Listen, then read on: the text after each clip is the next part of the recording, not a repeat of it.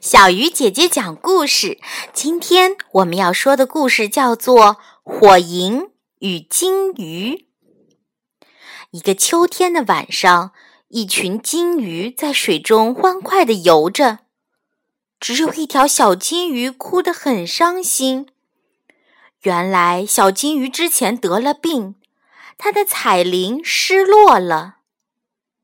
这时，他看到了一只老火萤正在荷叶上喘着气，因为它的萤灯熄灭了，飞不动了。就这样，小金鱼和老火萤相识，他们成为了好朋友。一个雨夜的晚上，老火萤救了一只花蝴蝶。花蝴蝶醒过来后，非常感谢老火萤的救命之恩。为了表达他的感激之情，他问老火萤有什么要求可以满足他。老火萤没有为自己提要求，反而希望小金鱼能重新得到一身鱼鳞。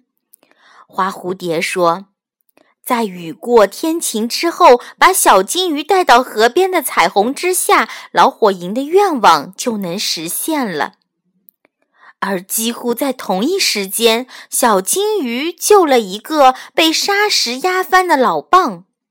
老蚌为了表达对小金鱼的感谢之情，也问他有什么要求。小金鱼也没有为自己提要求，他他希望老蚌的银灯能再次点亮。老蚌告诉了小金鱼点亮银灯的方法。那天晚上，一颗流星划破夜空，沉入河底。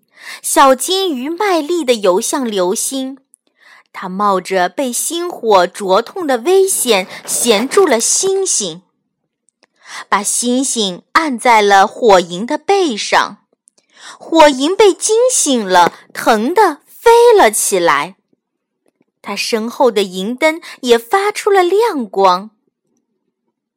而第二天，下着雨的时候，老火萤把小金鱼带到了花蝴蝶那边。花蝴蝶把小金鱼送到了河边。雨过天晴，彩虹出来，小金鱼按照蝴蝶的指示，奋力游到了落在河里的彩虹脚下。当小金鱼再从光彩夺目的河水中游上来的时候，已经披上了一层彩鳞。